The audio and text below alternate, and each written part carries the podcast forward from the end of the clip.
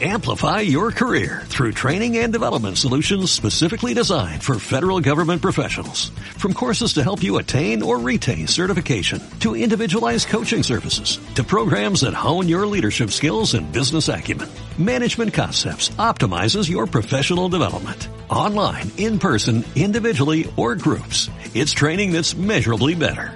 Learn more at managementconcepts.com. That's managementconcepts.com.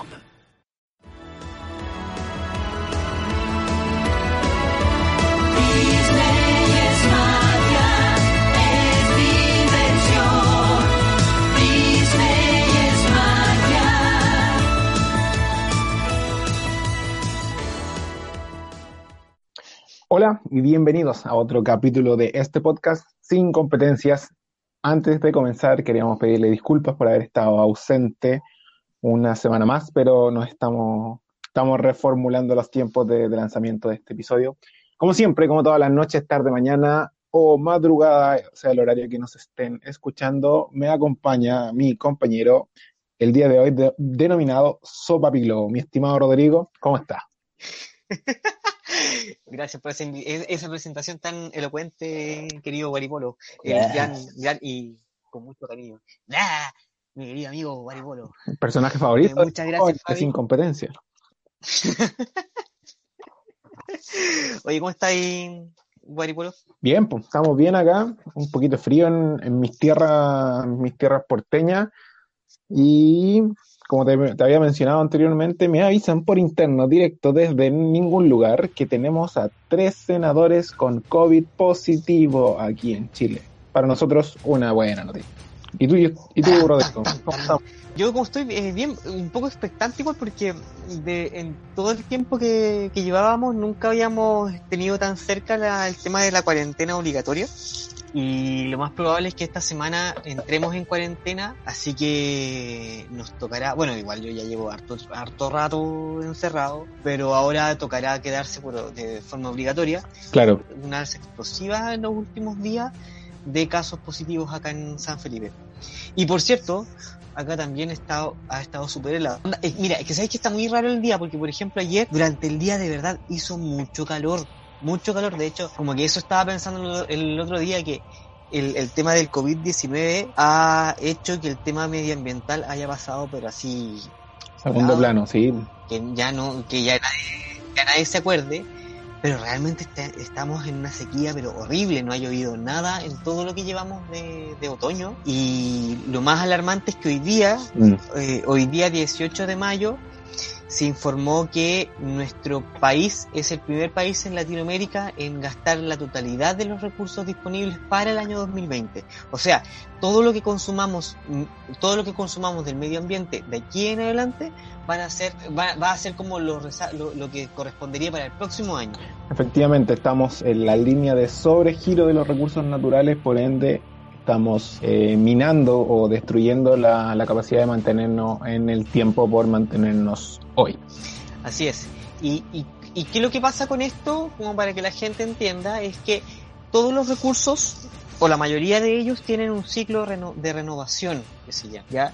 Además que, eh, por ende, o sea, como tienen este ciclo de, re- de renovación, eh, se estima se estima que cada, cada recurso tiene un tiempo límite como de, de consumo. Y es por eso que todos los años se estima cuánto es lo que uno tiene que consumir de cada uno de esos recursos. Por ejemplo, el petróleo, el petróleo es un, es un fósil, eh, un fósil que es renovable, pero a largo A muy plazo largo plazo. a muy largo plazo. Pero, por ejemplo, por decirte un- un- una cosa, los árboles. Los árboles son, son un recurso natural renovable porque tú plantas un árbol, pero ¿cuánto se te dura en crecer? Te dura un... Sí, rato. o sea, no, no voy a Entonces, decir, obviamente, o sea, no voy a decir tiempos exactos, pero un pino entiendo que son los que crecen más rápido y también son más complejos porque acidizan, acidifican la tierra y todo eso. No sé, yo, yo voy a decir cinco años, Sí. pero como mínimo porque te entregue una madera suficiente que valga la pena talar al final. entonces, ¿qué es lo que, qué es lo que pasa? Que, que hay un estimado de lo que tú puedes consumir para la para el, para el perfecto equilibrio del medio ambiente. Claro. Pero bien, Entonces, esa es... No, por, favor, termina la idea. sí, po, desubicado. Que te estáis dando. Entonces lo que iba lo que iba a decir es eh, sí, que la gente igual quiere saber estas, estas cosas. Pues sí, hombre. Sí, sí, bueno. Solamente me Sí, pues, obvio, Si no- obvio. Si no quieren mí saber, pueden el adelantar el episodio.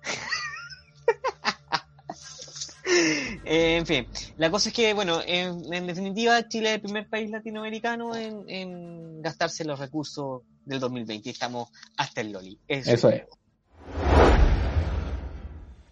En otras noticias, nosotros como podcast estamos eh, replanteando las fechas de lanzamiento de los capítulos y por ahora van a ser cada dos semanas, una por una. Es que la, la verdad estoy grabando otro podcast con otra persona, así que por eso. No, no, mentira. Por un tema de, de tiempos internos, a pesar de estar en cuarentena y tener más, tener o, o estar todo el día en la casa, también hay, hay otras cosas más que hacer, entonces mm, se nos consume o se nos, se nos hace muy corto el tiempo para preparar un buen capítulo o, o para poder también coordinarnos de manera decente y la postproducción también que esto implica. Así que por eso, para poder entregarle un material de, de buena calidad, hemos decidido sacar cada dos semanas un capítulo. Si puede generarse un contenido entre medio va a ser mejor, pero esas van a ser las fechas postuladas por ahora espero no se entiendan, espero nos sigan escuchando, así que por favor Rodrigo, introduzcanos el tema de esta semana o estas dos semanas. Bueno, el último capítulo que habíamos lanzado habíamos hablado un poco de cine. Eh, a propósito que se había conmemorado, Mm, era el día de Star Wars. de Star Wars, ¿no? Eh, Sí, el día de Star Wars. Y eh, la verdad es que había quedado bien, la gente quedó bien interesada con el, con el tema y nos estuvieron escribiendo harto productos de, eh, de recomendaciones de películas.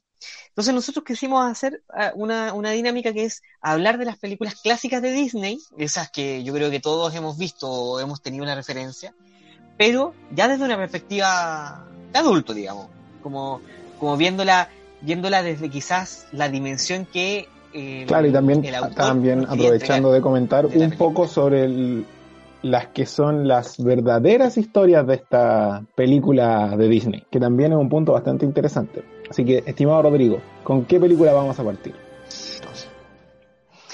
Pues bien, la primera película que voy a recomendar yo creo que es vista por, ha sido vista por todos, y es un estreno de 1940, eh, me refiero a la película Pinocho, ¿ya? Pinocho es una, mm, eh, es una película que se estrenó el 23 de febrero de 1940, y es súper importante esta película porque eh, primero se estrena en un momento en donde el mundo estaba preparándose para una guerra, de hecho ya estaban en, la Segunda Guerra Mundial, entrando la Segunda Guerra Mundial. Y esta es una película que eh, buscaba poner el foco de atención de la infancia en los productos que estaban empezando a lanzar. Por ejemplo, las, las producciones de, mm, de Warner Brothers y las de, la de Disney principalmente. Y en medio de todo esto aparece entonces Pinocho.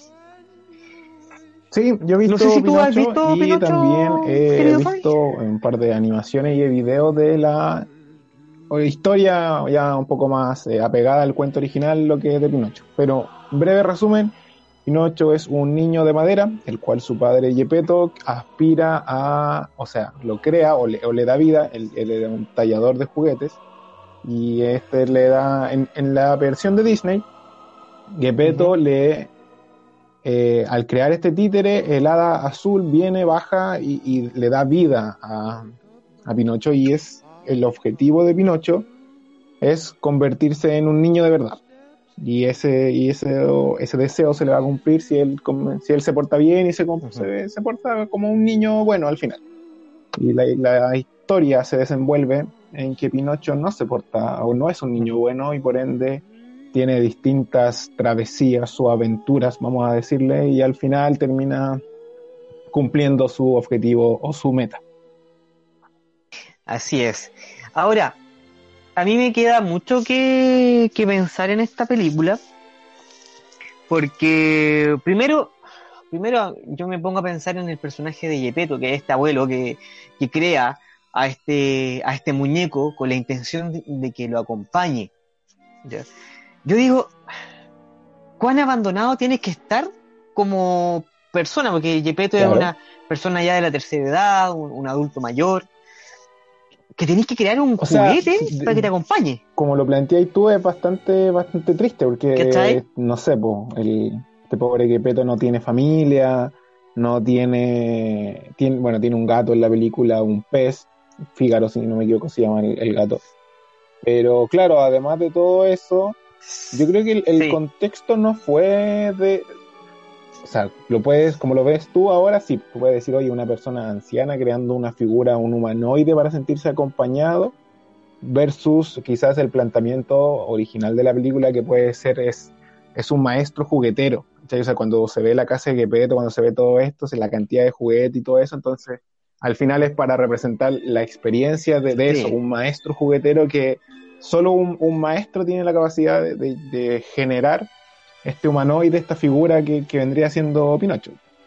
Ahora, es cierto, es cierto eso en relación a que Claro. muestran a este Yepeto como una persona de experiencia, cosa que nos entrega mucho. En realidad, Disney siempre nos entrega que la, los ancianos que aparecen en, en las películas, en las producciones en general, se caracterizan por la sabiduría, por ser personas de, Claro, efectivamente. eh, de bagaje. Y Yepeto es una persona que representa eso.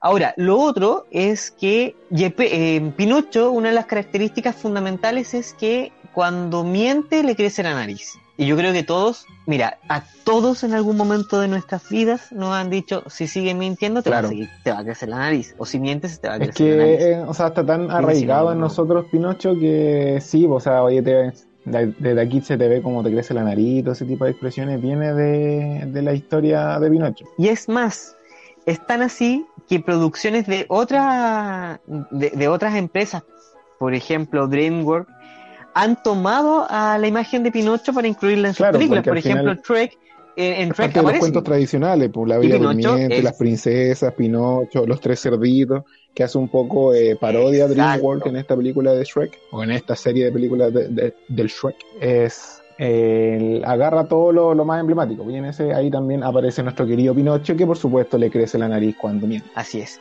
Y cabe destacar que Pinocho marca una historia, un, un precedente súper importante para Disney, porque esta es la primera película Ah, sí. animada en ganar un premio de la Academia. Esta es la primera en obtener el, el- la- el premio a la mejor banda sonora y mejor canción original. Así que ese, ese es como ese es como el sello que le entrega Pinocho, por, por eso también es tan importante.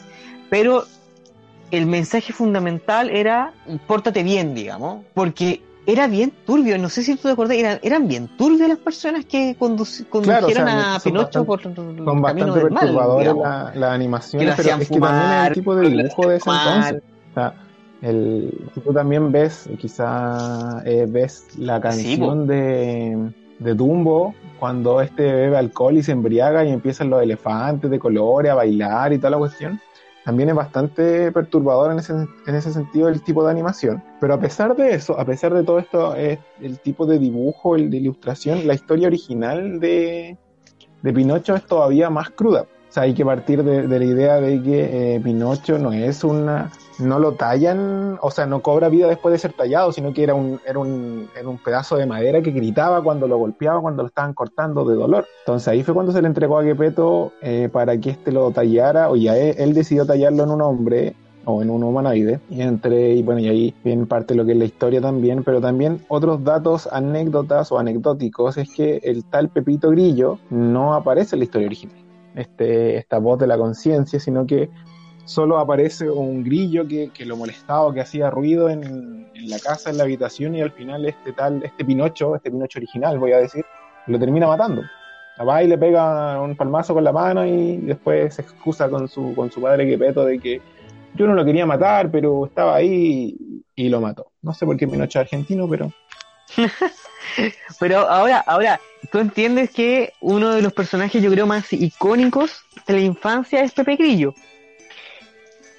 Y de hecho, hay una expresión súper común que es, eh, que es, oye, eres como mi Pepe Grillo, eres como la voz de mi conciencia. A mí, a mí, yo he escuchado mucho esa expresión en relación a que cuando alguien es muy reiterativo, oye, tenéis que hacer esto, oye, tenéis que hacer esto otro, oye, eres mi Pepe Entiendo. Grillo.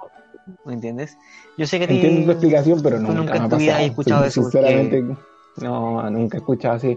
Es que tú no tienes Yo sí infancia. tuve infancia, creo, di- diría yo. Pero, pero bueno, te lo, te lo dejo. Bueno, que- queda- quedamos entonces en, en Claro, en ese análisis de la primera película que, Pinocho que es era más Pinocho. malo de lo que se ve en la película. Y nos vamos a la Se le queman los pies por el fuego porque quedarse dormido al lado de la, de la chimenea. entre otras cosas. Pero sigamos con la siguiente película. Bueno, tú al- algo habías ahí, mm, mencionado, eh, y la segunda película es de 1941, ya habiéndose estrenado eh, con todo el, con toda la fama que causó esta película, eh, Walt Disney Pictures nos vuelve a sorprender con otra película que es Dumbo, que fue estrenada el 23 de octubre de 1941, y que bueno, el personaje principal es eh, este Dumbito, Jumbo Jr., y es, es, eh, es un pequeño elefante que es, que es abandonado por su madre, que, es- que es, es toda una es toda una aventura para la para, para No finalmente encontrarse en con su madre. así como, así como este, este de sea, su madre. No es abandonado, no, no, no, no, no, es lo que pasa es que la, la madre fue de una otra forma capturada o encerrada. Vendida, otro sí. encerrada por un circo. Y aquí nos muestra también el tema de el, el- eran, oye, ¿sabes qué? Yo, yo pues, pensándolo bien, eran bien cinco psicodélicos estos monos, las primeras caricaturas de Walt Disney. Sí, pues es lo, lo que comentábamos delante. Pues, es bastante psicodélica la escena, que tiene que ser psicodélica de Dumbo, pero tú, he visto varios comentarios así como, oye, si escucha la letra, busca la canción de Dumbo y escucha la letra, lo que dice en español, es también es un poco, un poco perturbador. Quizá ahora como adulto te da risa, pero escucharlo en ese entonces cuando chico, yo tengo que admitir, esa escena a mí no me gustaba, o sea, me causaba una, una sensación de rechazo que era, no me gustaba verla, así, así de simple. Sí, bueno, y, y- lo importante, lo importante que, que trae Dumbo es que esta es una de las primeras películas en donde los protagonistas son completamente animales. Porque después de Dumbo viene Bambi, que es otro de los clásicos de, Walt Disney. Eh, pero es obviamente eh, es previo a, a Bambi, la película que estamos comentando ahora, que es Dumbo. Eh, y aquí lo importante es esta búsqueda de la, de la madre y del sentimiento de abandono. Ahora, yo no sé si tú has escuchado o has leído sobre la teoría del de la, teo- la teoría del abandono de Walt Disney. Mm, No, no, no leí, no tenía la oportunidad de leer, no la conocía tampoco, pero asumo que es como que el mismo Walt tenía un tema de, de abandono en, en su vida in- inconcluso. Sí, lo que pasa es que lo que dicen, lo que muchas teorías dicen, y que se puede ver en varias de las primeras películas que él hizo, que él tenía un tema con el abandono, principalmente de la imagen materna. Que que es reiterativo Entonces, en las películas vemos- de, de Disney, po. La madrastra, Dumbo. Exacto. Eh, Bambi. Bambi, Pinocho, por ejemplo, en Pinocho no aparece, no, no aparece una imagen O femenina. sea, esta imagen femenina es, llevada a cabo por la por el hada azul, pero no es un no es- sí tiene un alcance maternal, pero no es constante, eh, es por ahí. Eh, mm, o sea, obviamente que la, esta hada es una representación de una imagen femenina protectora, sí, lo es. Pero igual tenemos una, una especie como de sentimiento. A mí me queda como la especie de sentimiento de abandono en Gepetto y, y como rezago a Pinocho. En, en Bambi, perdón, en Dumbo, porque en Dumbo tenemos el abandono, o sea, no el, el- el- no el abandono, pero es esta persecución de la madre que deja desprotegida a, esta, Claro. a este elefante. En Bambi tenemos lo mismo. Y así en las, las, las demás películas. Entonces, entonces a mí me cabe, me, me cobra sentido al visualizar esto. Ahora, si ustedes creen esto o no, bueno, ahí coméntenlo en, en los comentarios de- en nuestras redes sociales, si les parece o no esta teoría que, que hace rato andaba dando vuelta. Oye, y ya que tocamos el tema, sigamos con Bambi ahora. Bambi. Sigamos con Bambi. Bambi es una película que eh, fue estrenada en 1942. Es una seguidilla de estreno, de estrenos de los clásicos de Walt Disney. Y bueno, esta cuenta la. ¿No, ¿Tú tuviste la, la película todo esto? Antes de Yo, entrar a- eh, de lleno. Tengo, la vi, pero no la, no fue tan, no la vi tantas veces como el resto de las películas, entonces no la tengo tan, tan latente entre mis recuerdos. De hecho, como el principio de Bambi, para mí es súper... No, de hecho, Bambi en general no la tengo muy, a- muy asimilada en mis recuerdos. Sé que se muere, sé que está con la mamá, en una aparece el papá, que un... que este, voy a decir, reno, no, no, no, no son renos, Bambi son... ¿Qué ¿Qué anima? Bambi son ciervos, exactamente aparece este Son ciervo imponente de grandes cuernos que es el papá, que después eh, los cazadores lo matan, y a la mamá también, o sea, matan a la mamá y él se va con el papá y después conoce estos otros animales que son sus amigos al final, pero hasta ahí la historia o el desenlace de Bambi no, no estoy, no, me lo sé la verdad.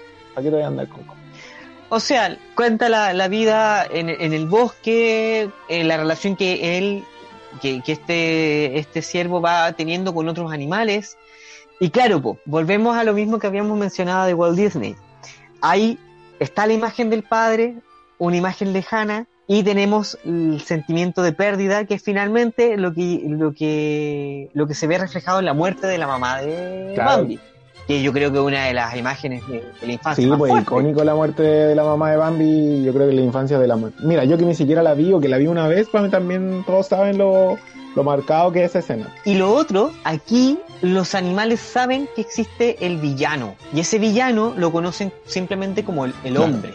O sea, ya para los animales, aquí ya en esta, en esta época, en- en 1940, a comienzo de la década de los 40, nos intentan mostrar al ser humano como un villano para la, la Para la especie de naturaleza en animales. general. Para la naturaleza en general. Y bueno, yo creo que no hay, no hay mucho más que analizar, porque Bambi principalmente eso, o sea, ¿qué es lo importante que, que registra Bambi? Es nuevamente este sentimiento de abandono que se ve reflejado en las películas, pero nos entrega una de las imágenes icónicas del cine, que es la muerte de la mamá de Bambi. Siguiendo con las películas, nos quiero, me quiero saltar ahora a la década de los 50, específicamente a 1951, y hablar, yo creo que de una de las joyas del cine, que es como es Alicia en el País de Alice Maravillas. in Wonderland. Bueno, Alicia, Alicia en el País de las Maravillas es un, aparte de ser un, un libro, por supuesto, es una historia ilustrada, eh, tiene, tiene dos películas, eh, voy a decir, grandes producciones, además de la película animada de Disney, o sea, del- de todo eso, que son. Alicia a través del espejo y Alicia en, en el País de las Maravillas, el nombre original. Pero tiene, también son, es bastante psicodélica Alicia en general, y de hecho es, tiene además un, un par de videojuegos que son muy buenos, que es Alice, Madness Return, que también me gusta mucho el juego. Entonces abarca tanto, tiene o ha, saca- o ha salido en tantas versiones al mercado que por supuesto no podía estar ausente en el capítulo del día de hoy. Sí, sí, yo, yo creo que Alicia en el País de las Maravillas, sin duda alguna, es una de las grandes franquicias que tiene Walt Disney y que incluso ha llegado a, a producirla en la actualidad. ¿Y qué es lo que, qué lo que pasa, eh, entre paréntesis? Que hoy día yo creo que lo que está liderando de una u otra forma es que las producciones hagan versiones humanas. O Sí, efectivamente el, el remake De los los, clásicos está o ha estado en boga en el último tiempo. Como ya lo dijimos, Alicia en el País de las Maravillas, La Bella y la Bestia, si no me equivoco va a salir Mulan próximamente, puede que esté atrasado un, un poco por el COVID, pero hay, bueno, el Rey León, No, bueno, el Rey León no es un live action, sino que está hecho por computadora, pero va en un poco en la misma línea. Finalmente, si está o no está hecha por computadora, te hace creer la sensación de que es real. Claro, da un- una imagen. No es una, no es una película, no es una película animada, animada por computadora, sino que está tan bien hecha que te da la sensación que es, es real, digamos. Así también con La Dama y el Vagabundo, que también fue una producción que la llevaron a, la, a lo real. Pero bueno, volviendo al, al pai- al Alicia en el País de las Maravillas. A mí, ¿qué me pasa con este libro? Hablemos primero de, de lo que, de- del origen del libro. El libro es súper complejo. Es un libro que muchos lo, de- lo, lo visualizan como un libro de infancia, cuando yo creo que se debe leer eh, por lo menos dos a tres veces en la vida, en diferentes etapas de la vida, porque créeme que vas a llegar a resultados diferentes, a análisis diferentes. Bueno, yo la verdad lo tengo en carpeta para escuchar, porque bueno, somos podcaster y también soy consumidor de varios podcasts, entre ellos eh, Cuentos de la Casa de la Bruja, un podcast español muy recomendado que es lee o, realiza lecturas de libros clásicos, cuentos en general, además de, de vender sus servicios como locutor. Y lo tengo no, no sé si lo tengo a, a él con ese libro, no sé si lo tiene, pero también tengo una versión de Audible en la de Alicia en el País de las Maravillas, leído por Scarlett Johansson. En inglés, por supuesto, pero yo creo que no hay mejor manera de escuchar Alicia en el País de las Maravillas. Pero lo tengo ahí en mis pendientes. Bueno, sigamos y no nos detengamos en Scarlett Johansson, porque si no nos vamos a quedar No pegados ahí. del tema. Ariel, escúchame. Ese mundo está muy mal. La vida bajo el mar es mucho mejor que el mundo de allá arriba. Oye, Rodrigo, La Sirenita. ¡Oh! La Sirenita. Tremendo. Tremendo. Aquí, La Sirenita es una película que, que nos muestra a una princesa total y absolutamente Claro. diferente de lo que ya estábamos acostumbrados a ver. Y yo creo que eh, el que se haya desarrollado en el mar y que la protagonista sea semiacuática, No, acuática, sí, lo de, se- Y lo que de tenga semi esta- es, este- es un hechizo, no es que ella sea semiacuático, es un ser del agua. O sea, un- bueno, sí, en realidad es un ser, es un ser del agua. Y, y resulta que, ¿qué es lo que pasa acá? Yo creo que Walt Disney también recoge mucho de la mitología, en realidad la película en sí forma parte de las mitologías del mar. Claro, este, este Poseidón, dios de los mares, que es el padre de Ariel y sus hermanas, que por supuesto es el rey del mar, con su tridente, por supuesto el, el arma emblemática del, del dios del mar, representado por eh, las distintas culturas o civilizaciones. Bueno, la sirenita del cuento original es de Christian Andersen, y por si usted no lo sabe, se lo dejo como spoiler, pero como con 40 años de desfase, la sirenita se muere al final, no tiene final feliz el cuento. Le aviso al tiro por si algún día se les da la oportunidad de leer este cuento, o sea, si bien la sirenita muere, se lanza, en resumen,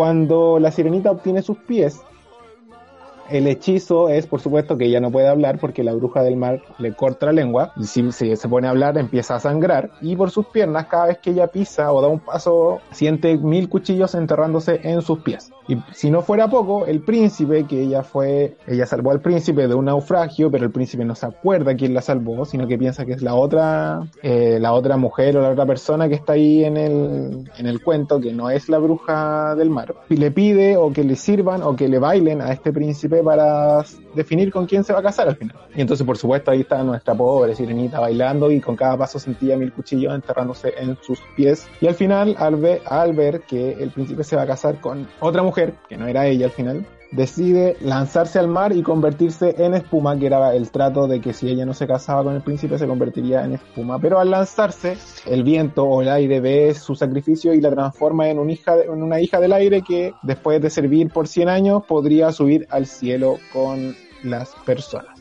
Eso es como el resumen de La Sirenita. Evidentemente que lo que recoge eh, Walt Disney no es esa la Por historia. o sea, supuesto. Y, oye, ojo, también, Imagínate, Walt Disney imagínate. tam- tampoco aparece ¿Mm? la mamá de La Sirenita. Ojo, importante ahí, importante. Y, y curiosamente tampoco aparece mayores referencias y, y se ve también por un padre muy eh, grandelocuente, muy, muy, leja, muy alejado Claro, de la realidad. muy, muy protector desde, desde volve- arriba, desde superficial, superficialmente bajo el mar. ¿Qué es lo que, qué es lo que representa también la sirenita? Es un poco este cambio cultural porque ya la sirenita vivía bajo el, bajo el mar, era, era pelirrojo, eh, no tenía una forma del todo humana, sino que tenía cola de, de pescado. O sea, ya, ya estaba marcando, ya estaba marcando de una u otra forma una, un, ro- un, un quiebre importante. Y bueno, ya tú has comentado la mayoría de la película, así que vamos con, ¿Ya? vamos ¿Vamos, con otra. antes del, del break? Vamos antes del break. Y voy a ir con la que para mí es una de mis películas favoritas. Favoritas, Déjame adivinar. favoritas, favoritas. Mulan. Uh, no, casi, pues, casi. todavía no. Ya, bien, Todavía no llegamos ahí. El jorobado de Notre Dame. El jorobado, ya mira, no, no tengo la historia real del, ¿Qué? joro- del jorobado, así que por favor analicemos la película de este ser deforme que busca el amor en esta gitana bailarina que ella que lo ve desde la torre, pero aquí yo siempre lo encontré muy muy chocante esta situación de que esta figura que él veía como una figura protectora que era el olvidé el nombre de este del villano al final de la película, El, eh, el, el conde, conde, por Floro. supuesto, que lo, lo crió para él pensar que es un monstruo, o sea, para interiorizarlo en que su deformidad y todos los problemas que él tiene es de característica de un monstruo. Entonces, como que lo fue fue tallando por así A ver. El Jorobado de Notre Dame o, o Nuestra Señora de París es una novela escrita por Víctor Hugo por allá por 1831. Es una legendaria novela, novela parisina, en donde recoge esta mítica historia de eh, la persona que hacía cantar la, la- eh, que era cantar De las hecho, el- campanas si no me equivoco, podría hasta ser un poco similar con el trauco acá en, en el sur de Chile. ¿Podríamos hacer un, un, un símil? Sí, pero ¿cuál es la historia que nos muestra que nos muestra la película? Es que, bueno, parte con finalmente, mira, siempre hay una muerte por medio trágica. Parte con la muerte de la mamá del jorobado. Claro, o sea, Nuevamente ¿es la, mu- es, película. es- es la muerte de la madre? ¿O es cuando lo dejan en, el, en la iglesia? Sí. ¿En la catedral? Es que ¿por qué? ¿Por qué sucede todo esto? Lo, que- lo que pasa es que en esta época, en, en esta época, había una fuerte, un fuerte rechazo hacia los gitanos. De, mira, de por sí siempre los gitanos han tenido una mu- muy mala fama. Y en, en, en Europa, en París específicamente, se les siempre se les acusó de, de ladrón. Entonces aquí aparece el villano, el juez Brolo, Frollo, perdón, quien persigue, ¿no? Persigue a la, a la madre que encargaba a su hijo, el jorobado de Notre Dame. Ah, tienes razón, ya me acuerdo. ¿Y, ¿Y por qué lo persigue? Porque el, este, este villano creía que lo que cargaban eran objetos robados. Entonces, en el forcejeo, en el forcejeo en cuanto ella iba de pie, él en caballo y todo, la- todo el tema, ella, él, él Claro, a la mamá del jorobado de Notre Dame, ella Mm, resbala y muere. La, la arrolla y muere. Y muere a los De la pies de la estaba pidiendo asilo, ¿o no? Antes de, ¿En dónde? antes de que la arrollaran. Frollo, Frollo el juez, para poder exculpar todas sus, todas sus culpas, le preguntó al cura que qué es lo que hacía, y ahí el cura le dijo, bueno, críalo como si fuera tu hijo, pero con la condición le puso el conde, el- este villano, que viviera con el la cura en la iglesia. Y le dio entonces finalmente el nombre de Quasimodo, o sea, que significa mal formado. Esa es la historia de, De cómo parte la película de Quasimodo. esa es la historia de- finalmente de cómo parte, ¿ya?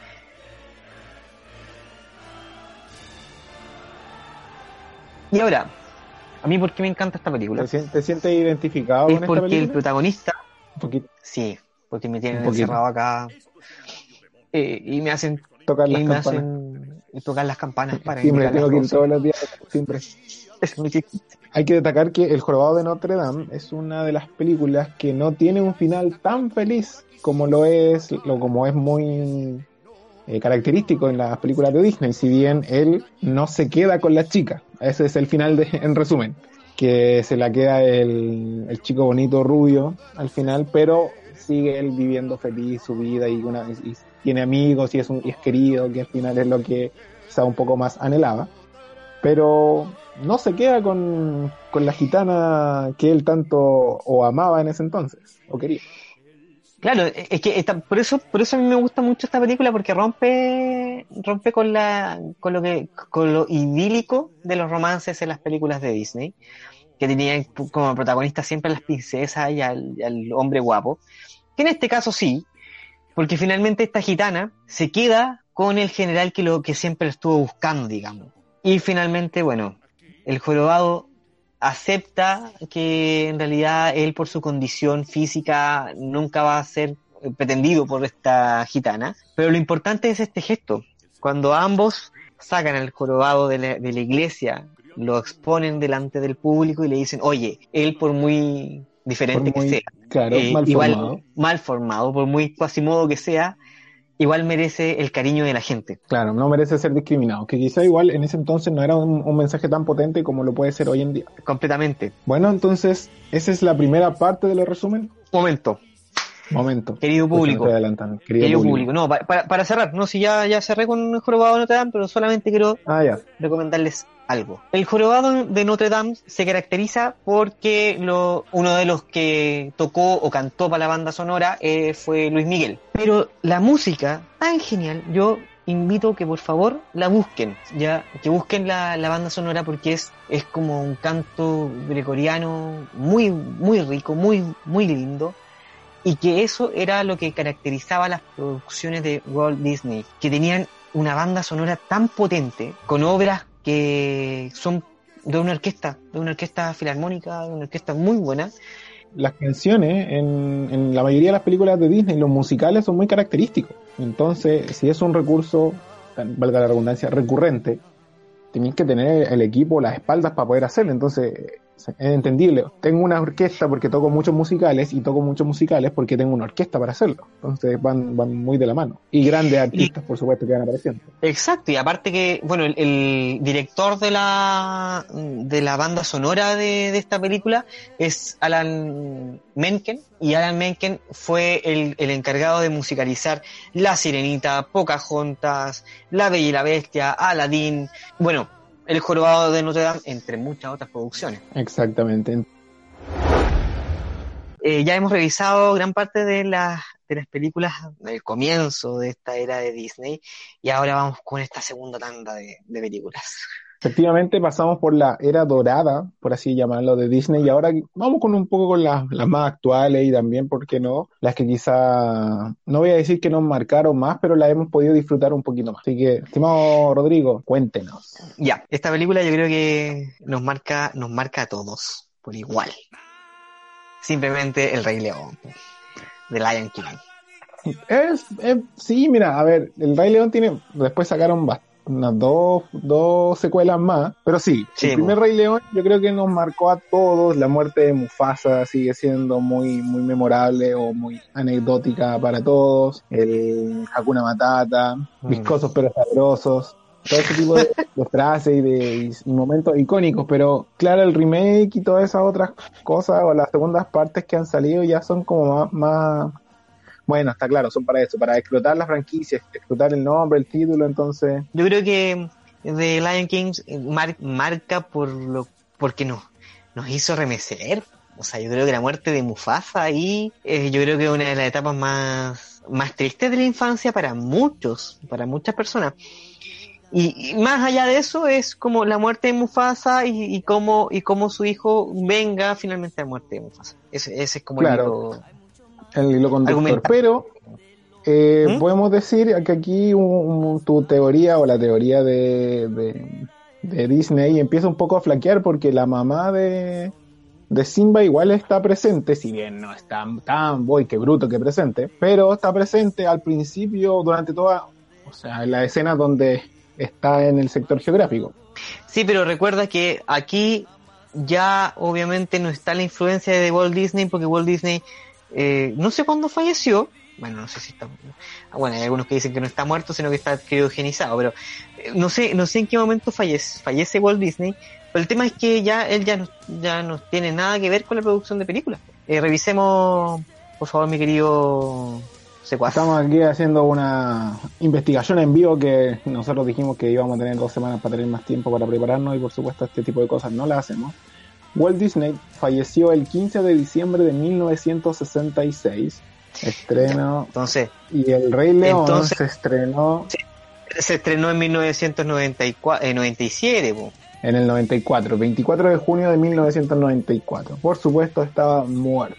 Y- Entonces ya, ya evide- evidentemente, evidentemente que no está la influencia de Walt Disney como personaje, como ilustrador, ni como creador, o sea, él, él ya está, ya está muerto, entonces las películas que vinieron después de la muerte de Walt Disney se van empezando a alejar de esta imagen que se tiene de, de la infancia, esta infancia media trágica, ¿me, me entiendes? Y de hecho, la madre de, de Tarzán, perdón, de Tarzán, cállate, de, del Rey León toma una importancia igual, o sea, está visible, está visible durante Claro, la es, es- es- es un personaje secundario al final en, en la serie, en la Así. película. Así es, así es. Y bueno, eh, hab- hablamos del, del Rey León, que obviamente que es un poco como la, la sed de poder, ¿no? Que, que lleva a la muerte de, de Mufasa y obviamente al desenlace que es con la muerte del villano. De hecho, es, una, es un buen resumen de lo que vendría siendo una historia medieval. Hay un rey. Que tiene un heredero que es su príncipe y hay un hermano celoso que no fue rey por línea de sucesión, porque no era el, no era el primogénito que quiere el poder, que mata al rey, el primogénito escapa y este se convierte en rey. Si no me equivoco también es bueno, no, no, es, no, es la misma historia, pero el, el Robin Hood también tiene algo similar. El rey, el rey se va a las guerras, queda su cuñado, si no me equivoco, a cargo de las tierras de, al- del bosque y las tierras de Sherwood, y también reina o es un tirano, mal usando el término original. Y por supuesto después llega el, no el heredero, o sea, en este caso es el heredero y en Robin Hood es el legítimo rey que viene a proclamar las tierras. No, y aparte, aparte que también tenemos esta disputa de poder porque resulta que finalmente el, el- el hermano del, del rey le toca gobernar la parte más, digamos, las obras del reino. Claro, ni siquiera, bueno, en este, en este tema como son animales, son, son el, rey domina los terrenos de caza, por supuesto, Scar y las hienas no tienen o tienen muy poco alimento, eh, además el rey o la, y, la, y su primogénito dominan las, las hembras también por un tema de carácter reproductivo en la selva, al final eso es como el poder que, que aspira a tener Scar y las llenas, por eso lo, lo apoyan. Pero si bien eso, Scar también es un buen personaje, está bien caracterizado en este león, con, con su cicatriz en la cara, melena negra. Eh, yo encuentro que Scar es un muy buen villano. Sí, es estratega, es eh, malvado, es frío, es calculador.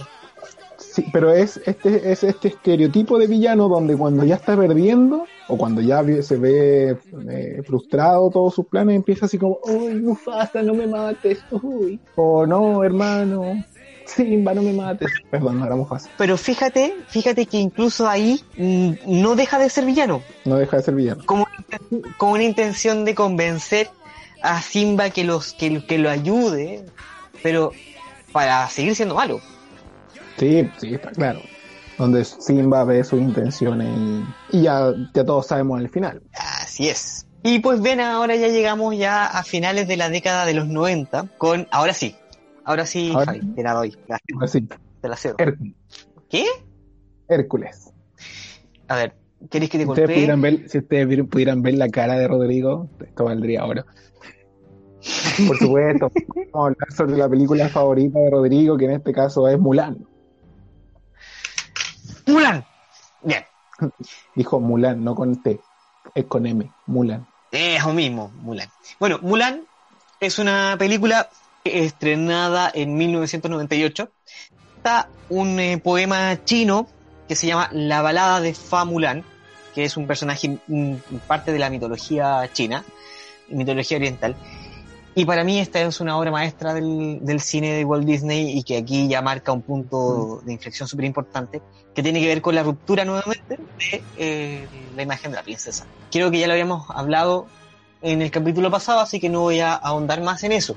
Bueno, la balada de Famulan recoge finalmente la tradición de este personaje, de este personaje que es una mujer guerrera que finalmente salva a China de la invasión del- de los hunos. Eh, en esta película, ¿por qué es importante para mí? Porque, bueno, de partida, esta es una de las películas que yo más he visto a lo largo de la, de la historia.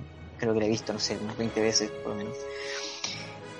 ¿Por qué es importante? Porque primero marca la ruptura de que la mujer es la débil, la mujer es eh, que está ahí como prácticamente de adorno Claro.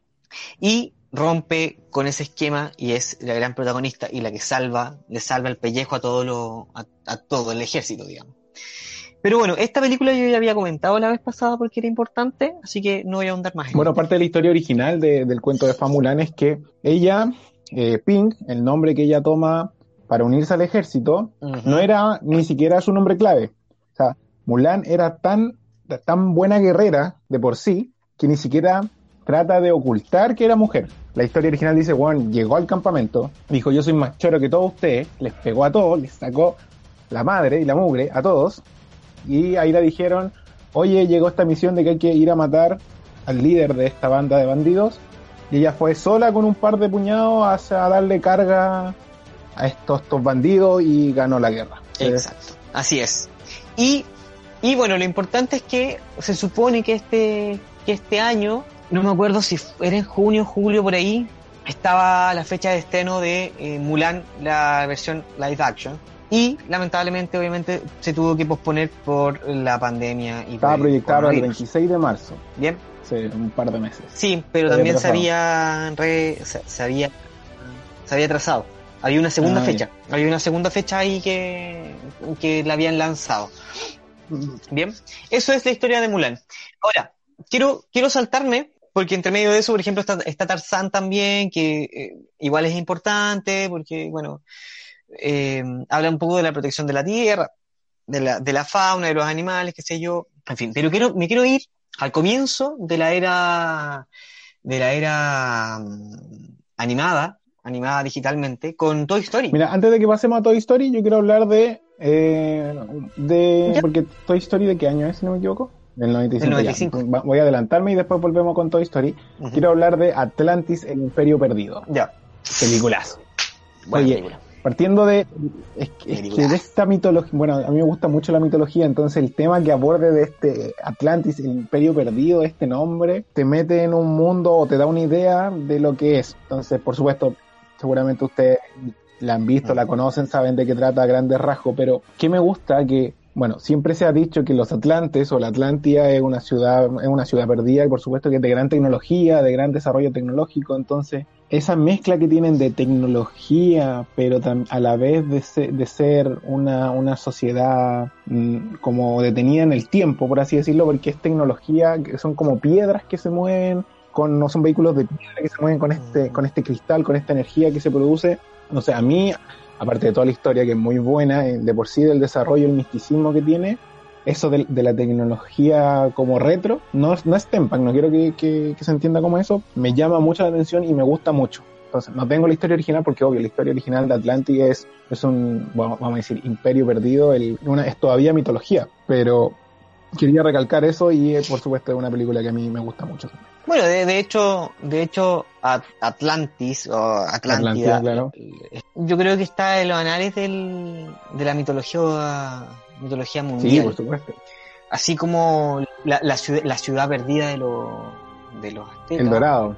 que también la retrata, la retrata en El Dorado, que en una segunda parte vamos, a- vamos a hablar de películas que no son de Disney, que también El marcaron. Dorado de DreamWorks, ¿Ya? si no me equivoco.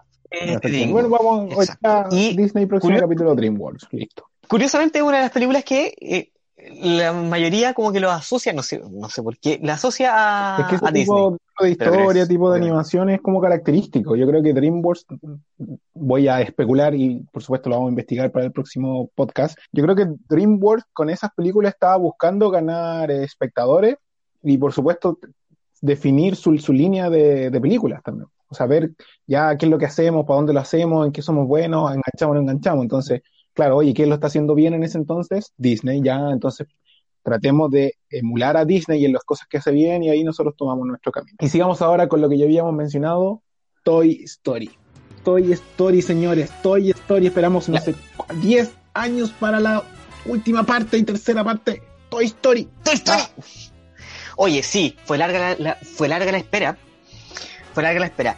Y esta película, Toy Story, abre los el camino de em, Dis- Disney Pixar, este estudio de animación que se lanza a la pantalla grande con, con esta película, Toy Story. Que, bueno, ¿cuál es la película? ¿Qué- qué- ¿Cuál es la trama? Es la historia de los juguetes de Andy que, que cobran vida, cobran vida cuando Andy no está. Y aquí, aquí es súper importante porque parte con un poco como con el recelo de la llegada de un juguete nuevo que te genera la envidia y eso es muy tradicional si lo podemos poner en perspectiva cuando llega el compañero nuevo que te que es más popular que tú cuando llega el, el no sé incluso cuando está la relación de hermanos ojo ahí que también puede pasar que cuando yo sé que a ti Fabi y a mí nos ha pasado pero hay muchas personas que sí se han sentido desplazadas cuando con la llegada de los hermanos qué sé yo y que está representado aquí por la llegada de este Bob, Bob Lightyear. Viene a- Buzz Yugurlai. Y, Claro, la primera, la película, la primera bueno, película de Toy Story es como Woody, el, el juguete principal, vamos a decir, de Andy, eh, desplazado en favoritismo por este esta nueva figura de acción que es un juguete espacial. Woody es un vaquero de los típicos western de, ese entonces o que estaban ya terminando en ese entonces. Hay que decir que los los western y las historias de vaqueros tuvieron su, su pelea en ese momento cuando el, el hombre estaba en la carrera aeroespacial, camino hacia la luna, empezaron los juguetes espaciales, la historia de, de Flash Gordon, todo este típico eh, carrera espacial, pero claro, que ¿con qué se entretenía la gente o cuál era la expectativa, la, las ilusiones antes del espacio? Eran los vaqueros, la historia de vaqueros. Entonces, eso es lo que trata de re- retratar esta película, esa dicotomía o ese enfrentamiento que tuvieron las historias, el espacio versus lo- los vaqueros, que está muy bien lograda. Está súper bien logrado, súper, súper, súper bien logrado, porque mientras uno, Woody, tenía elementos de detección súper, súper básicos, como esta, este cordel que tú lo tirabas y tenía Claro. eh, voces pregrabadas, llega, llega este, este hombre del espacio y llega con botones que se- su- según él podía volar, y era Claro, todo, tenía partes móviles, o sea, era mucho el Woody era, era- estaba relleno de algodón de, y, y su movilidad o su flexibilidad la daba su relleno, pero Buzz Lightyear o Buzz Lightyear era un muñeco rígido con partes móviles, o sea, se movían sus brazos, sí, pero las alas retraíbles o desplegables, yo, me- o sea, trato de imaginarlo porque también me pasó con un par de juguetes que, claro, tú tenías tus juguetes rígidos que tienen una posición y este que las alas se abren, se cierran, se abren, se cierran, tiene un láser, eh, y este montón de cosas, el, el casco, o el casco que se suba y se baja, que tú podáis verle la cara y como entrar y, y cerrar ese visor también, o sea, yo también alucinaría con un juguete de eso, diciendo el primero más encima. además de eso. Y mira, a mí me pasa algo con, con Toy Story, yo creo que a muchos de los que nos están escuchando quizás también les pasó. Uno va viendo las películas de, de Toy Story y curiosamente también va recreando el personaje principal, bueno, o el dueño del personaje principal, que en este caso es Andy, cómo va creciendo. Claro, es que ese fue, O sea, yo la primera vez, la, la la primer- la primera vez que yo vi la película, yo tenía la edad es que de ese fue el gran acierto que tiene En esta ese momento. película.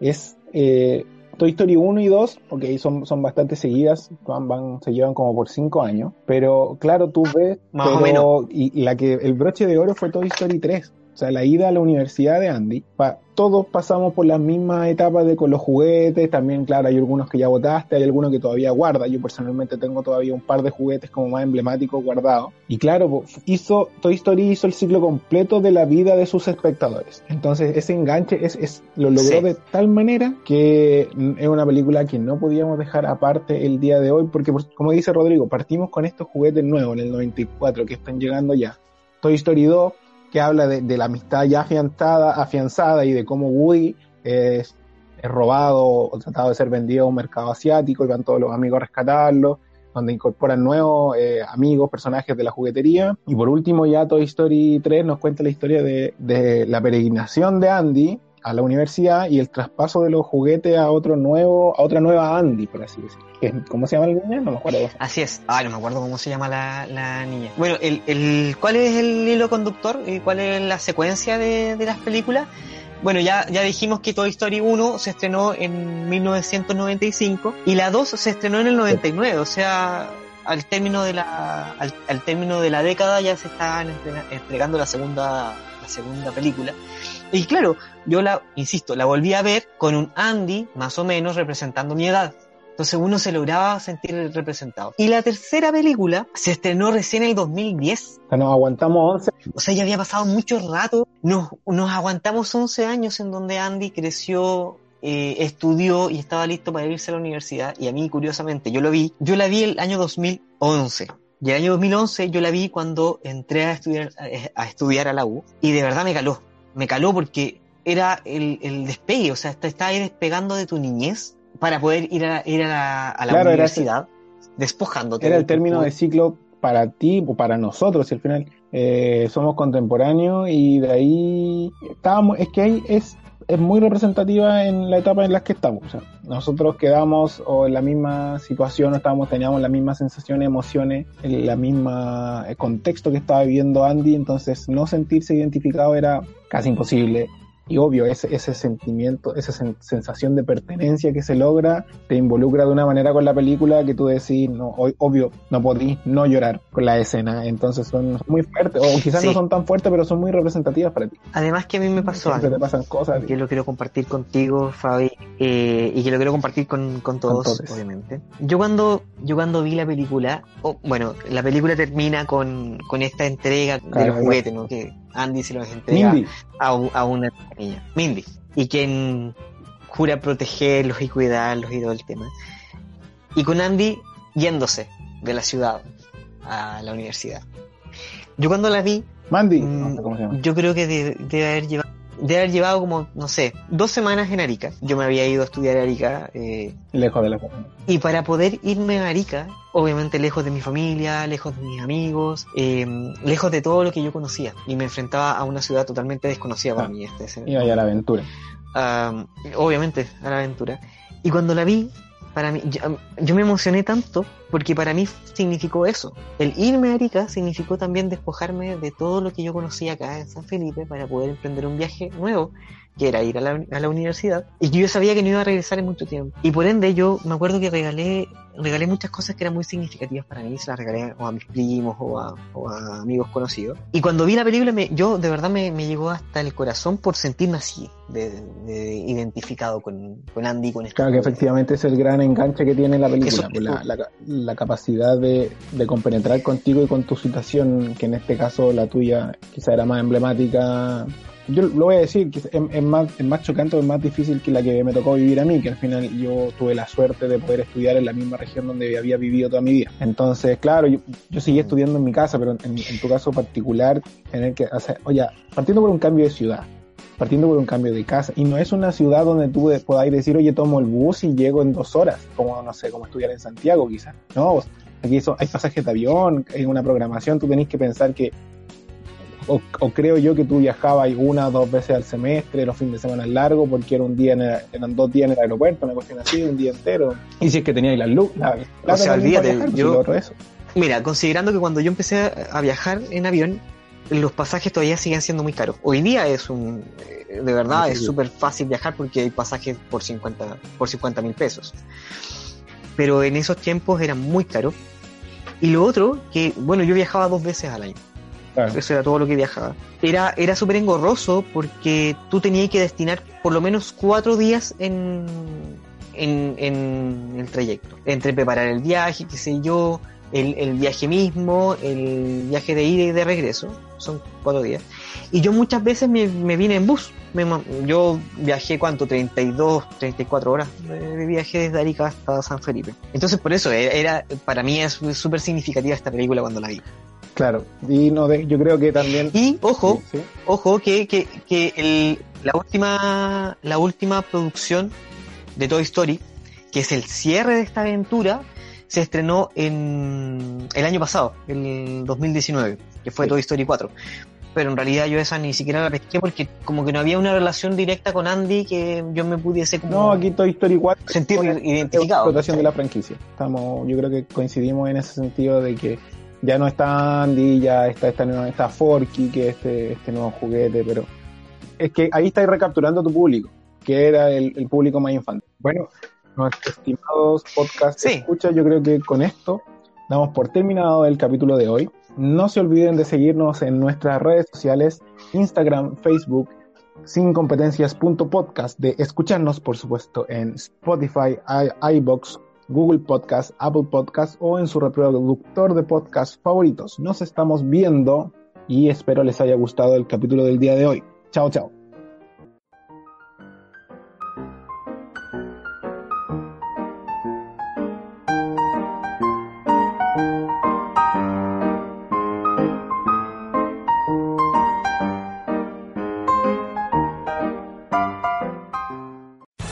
Amplify your career through training and development solutions specifically designed for federal government professionals. From courses to help you attain or retain certification, to individualized coaching services, to programs that hone your leadership skills and business acumen, Management Concepts optimizes your professional development. Online, in person, individually, or groups, it's training that's measurably better.